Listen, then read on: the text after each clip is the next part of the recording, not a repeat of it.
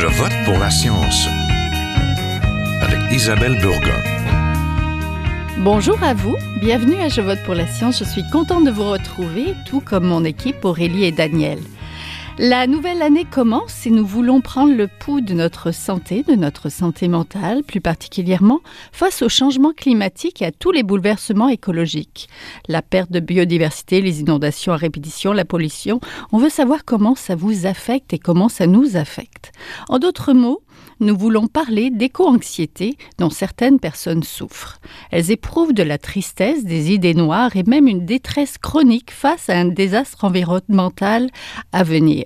C'est une peur qui empoisonne leur vie et qui touche bon nombre de jeunes. Est-ce que l'éco-anxiété serait un nouveau problème de santé publique? En tout cas, les scientifiques d'ici et d'ailleurs s'y intéressent de plus en plus. Il y aurait même une spécialisation en psychologie, en hausse chez nos voisins américains, l'éco-psychologie. Cela reste toutefois un mal assez méconnu des professionnels de la santé. Nous n'avons pas de chiffres des personnes atteintes ou de symptômes propres. Ce mal semble toutefois gagner du terrain, même en l'absence de données scientifiques. Il y a de nombreux témoignages autour de nous, beaucoup de détresse, beaucoup d'angoisse, mais aussi du déni face aux changements environnementaux. Et vous, comment vivez-vous les alarmes au climat? Pas de stress, nous allons en parler tout de suite, restez à l'écoute.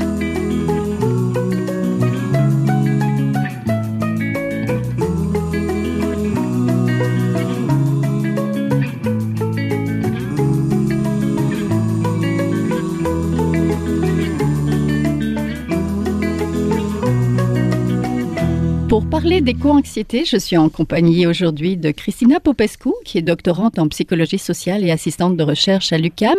Elle a une maîtrise en sciences politiques. Euh, Madame Popescu, vous vous intéressez à l'éco-anxiété. Vous démarrez d'ailleurs une étude sur le sujet pour mieux le mesurer. Nous allons en parler. Bonjour. Bonjour. Je suis aussi en compagnie de Béatrice Allard. Elle est étudiante en droit civil à l'Université d'Ottawa. Depuis septembre dernier, vous participez au programme Jeunes leaders d'environnement jeunesse, grâce auquel vous donnez des conférences sur les changements climatiques dans les écoles secondaires québécoises. C'est bien ça? Oui, c'est bien ça. Bonjour. Bonjour. Donc, bienvenue à Je vote pour la science. Les changements climatiques sont pour l'Association psychanalytique internationale la plus grande menace de santé publique au 21e siècle. Tandis que la température monte, nous assistons à une multiplication de personnes qui se disent éco-anxieuses. La figure la plus connue de ces angoissés pour la planète est sans doute Greta Thunberg. Donc, tout d'abord, lorsqu'on parle d'éco-anxiété, de quoi parle-t-on au juste Peut-être Madame Popescu? Euh, Oui, en fait, euh, on parle principalement d'une souffrance ou euh, d'une anxiété ou même d'une peur chronique qui euh, sont ressenties à force de vivre dans l'attente euh, d'un désastre environnemental qui va être apporté par les changements climatiques en l'occurrence et qui est à venir. Donc, oui, Madame Allard, pour vous, c'est quoi l'éco-anxiété? C'est vraiment un trouble anxieux qui vient de la juxtaposition donc de le, fardeau d'une génération à quelque part de voir à quel point la science euh, est unanime là, de dire qu'on a une date d'échéance pour faire une transformation radicale de la société qui est juxtaposée à une inaction aberrante du gouvernement et puis donc ça, ça ça entraîne vraiment comme un fardeau sur l'individu qui peut devenir vraiment vraiment lourd à porter et donc qui crée vraiment une anxiété. Vous vous êtes éco-anxieuse, je crois? Ouais, ouais, je m'identifierais tout à, tout à fait comme euh, éco-anxieuse. J'ai toujours été militante environnementale depuis que j'étais toute jeune, mais ça partait vraiment plus d'un amour de la nature, euh, de partager comme cet amour-là. Puis ça s'est comme tellement transformé dans les dernières années, euh, vraiment comme une espèce de rage d'action. Euh, puis c'est, difficile à porter parce que cette anxiété-là, elle vient même si on change des choses dans notre quotidien, même si nous-mêmes on change radicalement notre façon de faire. on sait bien que c'est pas quelque chose qui va se changer seulement par des pardon, seulement par des actions individuelles. Euh, donc quand on, réalise l'ampleur collective puis qu'il faut une action gouvernementale puis qu'on attend qu'on attend et qu'il se passe rien, euh, ouais, c'est difficile à porter. Comment ça se manifeste chez vous? Ben pour moi, c'était vraiment comme une remise en question de mes choix de vie. Euh, il y a un an, je commençais à, je commençais à étudier en droit à l'université. C'est ce que j'ai toujours voulu. Je savais que c'était mon, mon plan de vie là, de faire mon droit. Puis l'année passée, quand l'anxiété est devenue vraiment accaparante, puis comme comme on vous en parliez, Greta Thunberg qui euh, avait ce discours-là qui venait vraiment vraiment me réveiller, euh, je remettais tout en question. Je me disais ok, mais là s'il nous reste 10 ans pour agir, est-ce que je veux vraiment passer 4 ans dans une bibliothèque? Est-ce que s'il me reste 15, 20 ans à, à vivre, je veux juste étudier? Est-ce que je devrais pas mettre tout mon temps de faire des militantisme environnemental. Donc, tu sais, on, on, commence à, à vraiment euh, aller dans une spirale dans notre tête de se dire est-ce que j'en fais pas assez, est-ce que qu'est-ce qu'il faut faire, pourquoi personne ne fait rien, puis ça devient, euh, c'est comme ça que ça se manifeste. Il y a des idées préconçues à, à combattre. On, on, pense des fois que c'est un effet de mode chez les jeunes. Et mm-hmm. est-ce que, est-ce que faire son, juste faire son épicerie quand on est préoccupé par la planète, est-ce que ça peut apporter du stress et de l'impuissance? Peut-être. Oui, absolument. Donc, c'est quelque chose qui va se manifester dans, dans ce qui est quotidien. Là. Euh, évidemment, parce que les choix qu'on fait comme collectivité se traduisent dans tout ce qu'on fait au, au, quotidien. Donc, à chaque fois qu'on achète, comme la phrase célèbre qui a été euh, popularisée par euh, Laure Varidel, acheter, c'est voter. Donc, à chaque fois qu'on fait un achat, euh, puis qu'on est éco-anxieux, évidemment, on pense à, aux impacts de cet achat-là. Euh, moi, je suis peut-être plus habituée d'aller dans les épiceries zéro déchet à Montréal. Ottawa, c'est moins accessible. Donc, ce genre de, de consommation, ce type de vie-là. Donc, des fois, tu arrives à tu dis, OK, mettons, je vais acheter euh, des pommes. Là, j'ai le choix entre des pommes bio, mais qui viennent de très loin, puis qui sont suremballées, ou des pommes qui sont locales, euh, mais qui sont pas bio. Puis ça peut finir par comme me prendre la tête pendant comme 20 minutes à me dire, bon, j'achète quelle, sorte de pommes. Euh, ça peut avoir l'air euh, c'est un petit peu farfelu, mais ça se traduit tellement dans, dans tout ce qu'on fait parce qu'on sait que tout ce qu'on fait a un, a un impact. Ouais. ça peut devenir très lourd. Madame Popescu, de sentir impuissante comme ça et d'avoir justement des choix à faire qu'on n'arrive pas à faire finalement. Mais oui, justement, c'est ça amène beaucoup d'angoisse puis justement de ne pas avoir le choix. Ou là, il y en a. À Montréal, on est quand même choyé comme euh, Béatrice le disait. Il y a énormément, bien, il y a énormément, il y a de plus en plus d'épiceries zéro déchet. Euh, qui sont des bonnes alternatives, mais ça n'empêche pas qu'il y a énormément de surconsommation, encore énormément, énormément de suremballage aussi dans toutes les épiceries à grande surface. Donc, ça peut être très angoissant pour des personnes d'aller magasiner dans ce genre d'endroit. Puis, c'est pas tout le monde qui a toujours nécessairement une alternative. Donc, si on en a une, ben c'est tant mieux. Puis, c'est ça aussi qui aide à peut-être vivre un peu plus en paix avec avec nos comportements vis-à-vis les changements climatiques. Mmh. Puis, euh, mais c'est pas facile de dire euh, est-ce que j'achète local, est-ce que j'achète euh, des pommes proches de chez moi, mais elles risquent d'être avec des pesticides, ou je préfère celles plus éloignées qui en sont sans pesticides, mais il y a des gaz à effet de serre. À un moment donné, on tourne un petit peu en rond pour trouver les meilleurs choix, puis ça, devient... ça pèse sur nos épaules, c'est ça. Hein? Oui, puis je pense que c'est ce qui souligne l'importance de, de faire des choix de collectivité puis qu'on a besoin d'une action politique. Parce que je pense que dans les dernières années, euh, ce qui a peut-être été aussi un facteur des collectivités, on a parlé beaucoup de OK, tout le monde doit faire sa juste part, ce qui est vrai, très important que tout le monde fasse ce qu'il peut. Mais il y a une limite à ça parce que quand on se fait pas offrir euh, un choix qui est comme évident, qui, qui, qui est meilleur pour l'environnement, euh, ben ça crée donc ce genre de situation. Puis euh, ou un autre exemple que moi je recycle, mais dans mon, mon building universitaire, la résidence, je vois bien que la majorité des gens sur mon étage sont pas conscientisés. Donc quand je vais porter mon recyclage, je vois bien qu'il y a beaucoup de choses qui qui n'appartiennent pas à un bac de recyclage qui sont mis là-dedans. Donc, je sais que mon, mes efforts ont été euh, comme réduits en néant. Et puis, on sait que le Canada recycle à peu près 9% de ce qu'on met vraiment dans nos bacs de recyclage. C'est qu'après ça, on se dit, OK, même si on fait tout ce qu'on peut, il reste une énorme marge de manœuvre qui, euh, à parfois collectif, qui est vraiment où on n'est pas proactif sur ces sujets-là. Euh, donc, je pense que c'est une grosse source pour plusieurs individus. Madame Popescu, est-ce que c'est reconnu par le monde de la santé et de la psychologie? Est-ce que c'est une forme définie d'anxiété, l'éco-anxiété? En fait, elle n'a pas été reconnue dans le, la dernière version du DSM, le DSM-5 qui est sorti récemment. Mais euh, oui, il y a plusieurs psychologistes, psychologues, euh, puis l'association aussi de psychologie euh, américaine, l'APA, qui, euh, qui, qui, en parle, en fait, sans nommer directement mm -hmm. le terme éco-anxiété. Mais ils disent qu'effectivement, il y a un trouble donc, qui affecte les personnes, puis que les psychologues doivent se pencher de plus en plus là-dessus, mais jamais ils n'accusent justement plus amplement la politique, les gouvernements de, de leur inaction. Donc, c'est plus au niveau individuel seulement que en fait que l'emphase est mise. Oui, l'éco-anxiété, il ne faut pas confondre ça avec la solastalgie. Ça, c'est le concept développé en 2007 par le philosophe australien de l'environnement Glenn Abridge. Est-ce que vous pouvez m'en dire un peu plus? Oui, euh, certainement. En fait, euh, la solastalgie, c'est en fait lorsqu'il y a justement une transformation, un cataclysme environnemental qui arrive, comme là, par exemple, les feux de forêt euh, qui déciment actuellement l'Australie. Donc, euh, en fait, depuis septembre, là, il y a à peu près la moitié de la taille de la Suisse qui, qui est partie en, en fumée.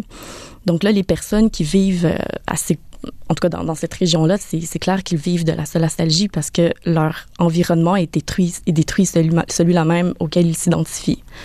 La catastrophe est arrivée. Exactement, la catastrophe est arrivée. Tandis qu'avec l'éco-anxiété, ça c'est plus comme nous par exemple. Ben, dans le fond, on vit dans l'attente euh, des changements à venir. On sait que les changements climatiques vont arriver puis qu'ils vont avoir des catastrophes environnementales qu'humaines euh, assez catastrophiques.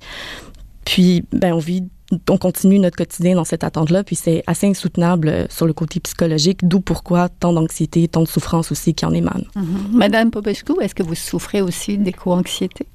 Oui. Est-ce que c'est pour ça que vous avez commencé une étude? Parlez-moi un petit peu de l'étude que vous démarrez euh, sur le sujet. Euh, oui, bien en fait, euh, il y a trois ans, j'ai, j'ai débuté mon doctorat en psychologie en voulant travailler sur ce sujet parce que justement moi-même, c'est quelque chose qui m'affectait. Puis j'ai découvert le concept d'identité environnementale qui a été mis de l'avant par Susan Clayton, une psychologue aux États-Unis. Puis, dans le fond, cette identité-là serait une forme de notre soi qui serait amalgamé ou bien dépendant, interdépendant de l'environnement qu'on habite. Donc, euh, plus euh, on se sent, comment dire, appartenir à l'environnement, la nature ou même une ville où on habite, plus on va être affecté par cette disparition ou par euh, ces changements. Et ils ont trouvé que les personnes, en fait, qui scoraient plus haut à l'identité environnementale, à l'échelle d'identité environnementale sont également des personnes qui sont plus enclines à s'intéresser aux enjeux mondiaux, plus mhm. abstraits, comme par exemple euh, la pauvreté dans le monde ou bien... plus euh, empathiques finalement. Oui, les inégalités sociales, exactement. Donc, euh, entre autres, puis moi, ça, c'est le concept au cœur de, mon, de ma recherche où je veux démontrer que, dans le fond, l'identité environnementale joue un grand rôle dans l'apparition de l'éco-anxiété. Oui, pour mieux comprendre un petit peu ce que c'est. Comment on peut savoir si on souffre d'éco-anxiété et que c'est pas simplement une anxiété ou une dépression? Une bonne question parce qu'il n'y a pas d'échelle encore qui existe pour mesurer cela. Mais euh, en fait, les manifestations les plus communes, c'est ce que Béatrice avait également euh, nommé plus tôt, mais c'est de l'anxiété généralisée qui peut apparaître. C'est aussi euh, insomnie, difficulté à s'endormir, des crises de panique qui peuvent également survenir. Euh, perte de motivation aussi pour les activités quotidiennes, parce qu'on se dit, bon, mais ben, à quoi bon continuer à étudier, justement, à quoi bon continuer à travailler si dans 20 euh, ans, 30 ans, ben, il n'y a plus rien qui va être tel qu'il est aujourd'hui. Sentiment de culpabilité aussi, de désespoir, culpabilité dans le sens que nous, on vit relativement très bien ici, à Montréal, au Québec, comparativement à d'autres personnes dans d'autres régions du monde qui vont être englouties par les océans. Ou, bref, c'est... Euh, manifestations, mais ça peut prendre toutes sortes de manifestations, mais elles ont été rapportées sans être nécessairement catégorisées, catégorisées pour l'éco-anxiété. Oui. Madame Allard, vous, ça se manifeste comment? Dans votre vie de tous les jours? Vous nous avez parlé un petit peu donc de l'épicerie, mais euh, quand vous vous levez le matin, comment vous vous sentez? Ouais, ben, ben, je pense que plusieurs personnes, la première chose que je fais quand je me lève le matin, c'est que je vais ouvrir mon téléphone puis je vais regarder les grands titres. Mm-hmm. Euh, et donc, souvent, ces titres-là vont être euh, dévastateurs là, pour quelqu'un qui est éco-anxieux parce que c'est rare qu'on ait des très bonnes nouvelles euh, dans la lutte au changement climatique. on a eu aussi des nouvelles du gouvernement provincial que les mesures de protection contre les caribous étaient enlevées. à chaque fois qu'on voit des nouvelles comme ça, ben, ça part très mal la journée. Donc oui, quand je me lève le matin puis que je vois ces nouvelles-là, ben ça me rend ben, vraiment anxieuse puis pas bien. Puis, on essaie de continuer notre vie tous les jours, mais à quelque part, il y a une espèce d'absurdité puis presque de sentiment d'imposteur qui se développe dans nos activités quotidiennes quand on se dit ouais mais on fait rien là, c'est grave qu'est-ce qui se passe puis on fait rien. Puis là j'ai appris ces nouvelles là ce matin puis mon Dieu où est-ce qu'on s'en va? Fait que ouais ça c'est comme ça que ça part les journées souvent. Oui, ça touche beaucoup les jeunes. Pourquoi, Madame Popescu? Ben, c'est principalement leur avenir qui est en jeu. Mm-hmm. Plutôt que celui des, des, personnes plus âgées, quoique les personnes plus âgées peuvent aussi s'inquiéter pour l'avenir de, leur, euh, de leurs enfants et petits-enfants. Oui. Est-ce que c'est plus courant aussi chez les écologistes ou ceux qui étudient en environnement ou ceux qui travaillent en environnement? Absolument. J'en ai, euh, j'en ai rencontré euh, quelques-uns et une. Puis, tous m'ont dit avant même que le terme éco-anxiété ne soit euh, ne, mhm. soit popularisé qu'ils ressentaient déjà un, grand sentiment d'angoisse, d'anxiété par rapport à à ce qui allait arriver pour aussi en pensant à l'avenir de leurs enfants, puis parce qu'ils étaient au courant avant même que maintenant toutes les nouvelles euh, relaient plein de d'événements négatifs euh, liés à l'environnement.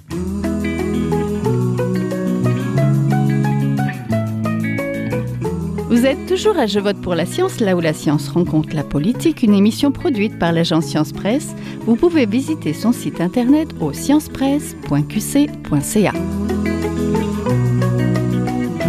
Madame Allard, vous qui êtes à Environnement Jeunesse, est-ce qu'autour de vous, il y a beaucoup d'échos anxieux? Euh, ben, c'est sûr que dans les j'ai des groupes d'amis variés, puis je dirais que dans les groupes d'amis avec qui j'ai fait plus de militantisme environnemental, c'est pratiquement euh, c'est unanime que les gens euh, souffrent ben, un spectre quand même large. Là. Il y en a des plus anxieux et des moins anxieux. Mais les gens y pensent beaucoup. Après ça, euh, dans mon programme, mettons universitaire, je vois pas beaucoup de gens euh, qui me parlent de ce genre de d'inquiétude-là. Euh, donc, je pense que ça dépend vraiment du degré de connaissance aussi par rapport à l'enjeu. Euh, puis, Mme Popesco le disait, euh, dans les cercles scientifiques, donc c'est encore plus exacerbé. Mais c'est parce qu'on parle beaucoup de changement climatique. Là, ces temps-ci, c'est sous toutes les lèvres, c'est comme le sujet, le hot topic presque. Mais la compréhension vraiment scientifique du mécanisme euh, derrière ça est encore très floue pour monsieur et madame tout le monde. Les gens savent, OK, il y a un réchauffement climatique, à peu près 2 degrés, ça va faire euh, fondre les glaciers, OK? Mais je pense qu'il y a, quand même encore un, manque d'éducation environnementale par rapport à tous les mécanismes qui sont enclenchés puis toutes les conséquences que cela aura. Puis quand on le réalise, c'est vraiment difficile de pas être éco-anxieux. Quand on prend conscience de la gravité de ce qui s'en vient, euh, puis de à quel point c'est quelque chose qui va toucher tout le monde et pas seulement c'est parce que des fois, on, on, a l'impression que nous, vu qu'on est au nord, ça ne nous touchera pas, alors que c'est faux. Euh, quand on prend conscience vraiment que les gens sont éduqués sur la gravité de ce qui s'en vient, puis là, je trouve que la majorité des personnes le deviennent. Pour rebondir euh, sur, euh, sur ce que euh, Béatrice disait, en fait, je voulais juste renchérir aussi avec le concept de distance psychologique parce que bien souvent, en fait, justement, on est conscient ou on entend dans les nouvelles que bon, il y a les changements climatiques qui arrivent, mais entre notre quotidien, le présent à vivre aujourd'hui et le futur, les impacts des changements climatiques, il y a tout un monde.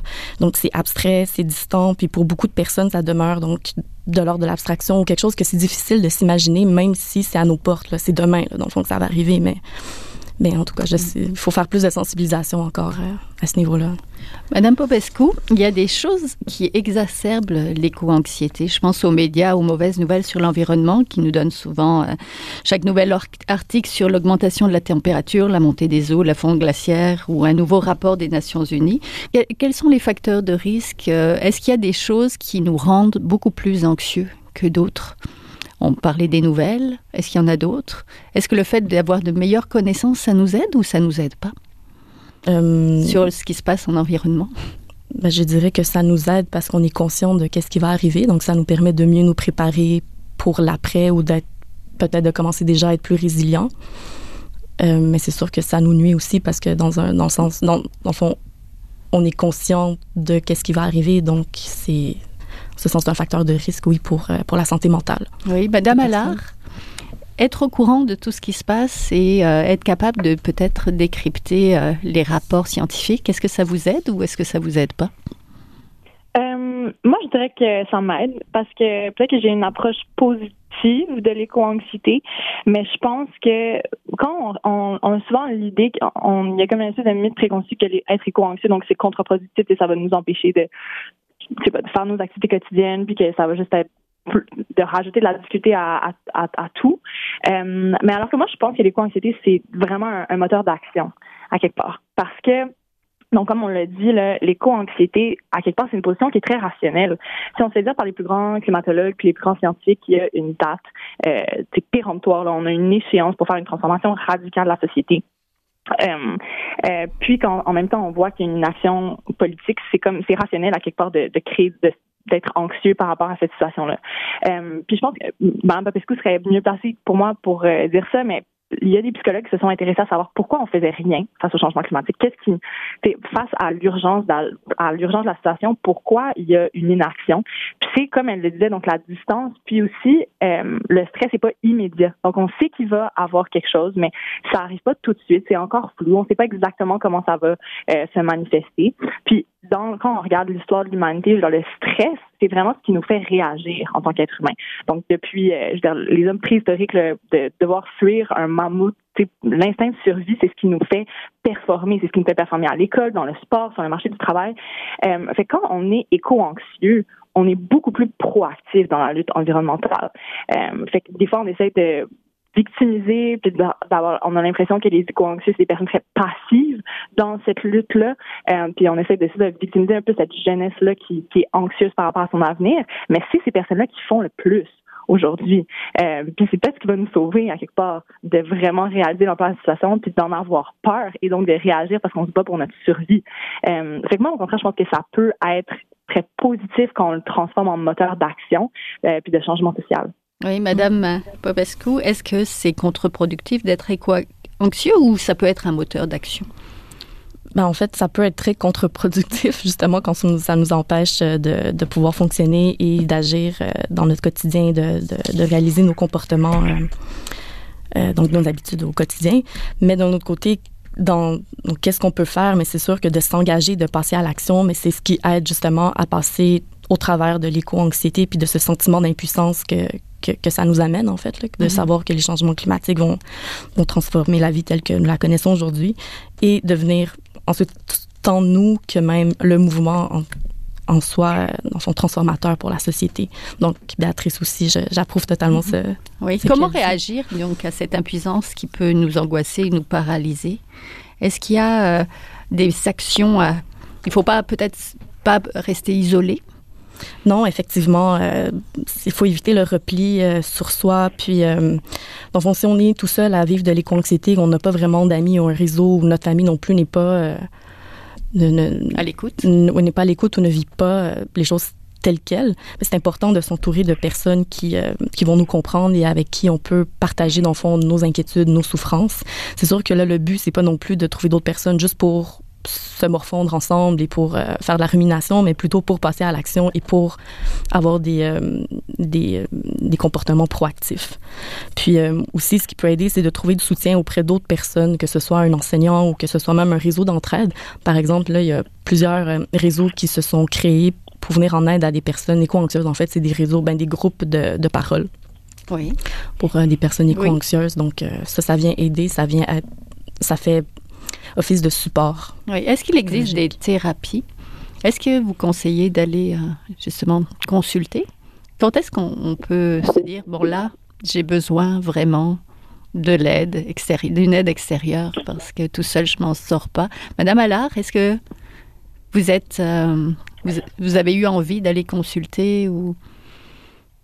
Euh, non, pas nécessairement par rapport à l'éco-anxiété, parce que, comme euh, Mme Popescu le disait, c'est pas encore nommé par les professionnels euh, en psychologie, donc il y a peu de personnes, il y a peu de psychologues qui seraient vraiment, pardon, euh, donc formés par rapport à ce type-là d'anxiété. Pour moi, mon remède, c'est vraiment l'engagement citoyen, l'implication, euh, être avec d'autres jeunes, à travailler sur un avenir qui est pour moi plus cohérent avec mes valeurs que celui qui m'est proposé en ce moment. Euh, puis, donc, comme on le dit, ça brise l'isolement, euh, ça nous donne un, un, sens à nos activités, à ce qu'on fait tous les jours. Euh, ça donne de l'espoir. Puis, euh, donc, ouais, moi, mon remède, ça a vraiment été l'engagement. Oui, une étude publiée par l'Université britannique des sexes intitulée Écothérapie, l'agenda vert pour la santé mentale affirme qu'une promenade dans la nature peut avoir de nombreuses vertus mm -hmm. pour les personnes dépressives. Est-ce que ça peut fonctionner avec les éco-anxieux? Peut-être ouais, ben, oui, moi, Madame je dirais que oui. Là, cet, cet, cet, été, je suis partie euh, en canot camping pendant 10 jours, puis j'ai fait un 24 heures solo dans le bois, puis ça m'a vraiment, vraiment aidé. Fait que je, je dirais que oui. Oui, Madame Popescu? Euh, moi aussi, j'abonde euh, en son sens euh, absolument. Donc, euh, tant les balades en forêt, dans la nature, que qu'aussi il y a d'autres choses qui peuvent faire du bien, comme par exemple ben, une activité sportive. Jouer au soccer, c'est ce que pour la personne, ça lui apporte euh, du bien, ou même le yoga, ou sinon, il y a également euh, la présence attentive. Moi, je m'intéresse beaucoup à ça dans, dans le cadre de, de, mes études. Puis même, euh, il y a une clinique à Montréal, Mindspace, qui est spécialisée sur la présence attentive et qui là, est en train de créer un atelier spécial pour les éco-anxieux. C'est quoi la présence attentive? Donc, la, la, présence attentive, ça vient des... Euh... Est-ce que c'est pleine, les ateliers de pleine oui, conscience? Oui, c'est pleine conscience? ou présence okay. attentive, ce sont des synonymes. Oui. Donc, c'est un processus mental où est-ce que, dans le fond, on s'ancre dans le présent, puis on est vraiment conscient des expériences tant internes qui se passent dans notre corps que aussi externes, donc à l'extérieur de nous. Puis où est-ce qu'on essaie de ne pas porter de jugement ni sur soi ni sur les autres et aussi de porter une attention particulière à sa respiration et à sa posture. Donc tout ça, ça fait en sorte qu'on puisse aller, en tout cas, dans un état de présence attentive.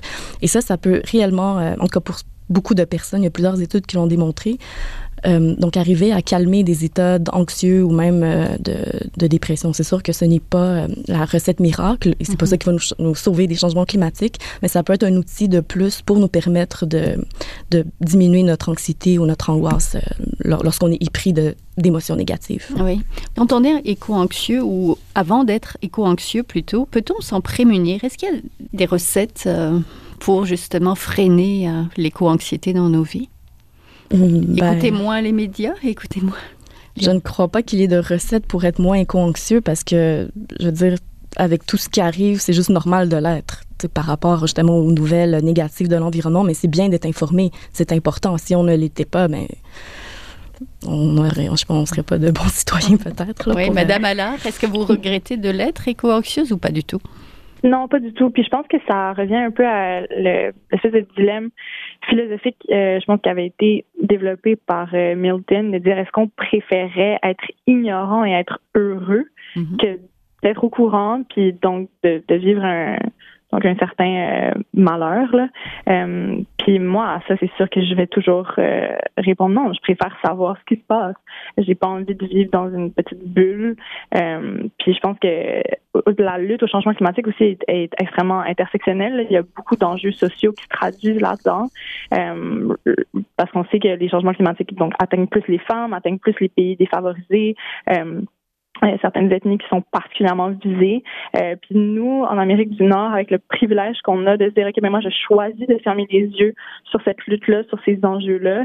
Euh, non, je pense que je vivrais pas ma vie avec cohérence. Puis je pense que finalement, ça m'apporterait autant d'inconfort, mais d'une autre façon. Ben, merci beaucoup. On était donc en compagnie de Béatrice Allard, étudiante en droit civil à l'Université d'Ottawa et jeune leader d'environnement jeunesse. Vous venez de l'entendre. Merci. Et de Christina Popescu, doctorante en psychologie sociale et assistante de recherche à l'UQAM et diplômée de sciences politiques. Merci beaucoup à toutes les deux. Merci. Voilà, c'est tout pour cette semaine. Je vote pour la science est une production de l'agence Science Presse avec Radio VM, à la régie Daniel Fortin, à la recherche, la réalisation et au micro Isabelle Burguin. Vous désirez réécouter cette émission? Nous avons des rediffusions tout au long de la semaine. Vous pouvez aussi l'écouter en podcast sur le site de l'agence Science Presse. Et toujours, si vous l'avez aimé, n'hésitez pas à la partager. À la semaine prochaine.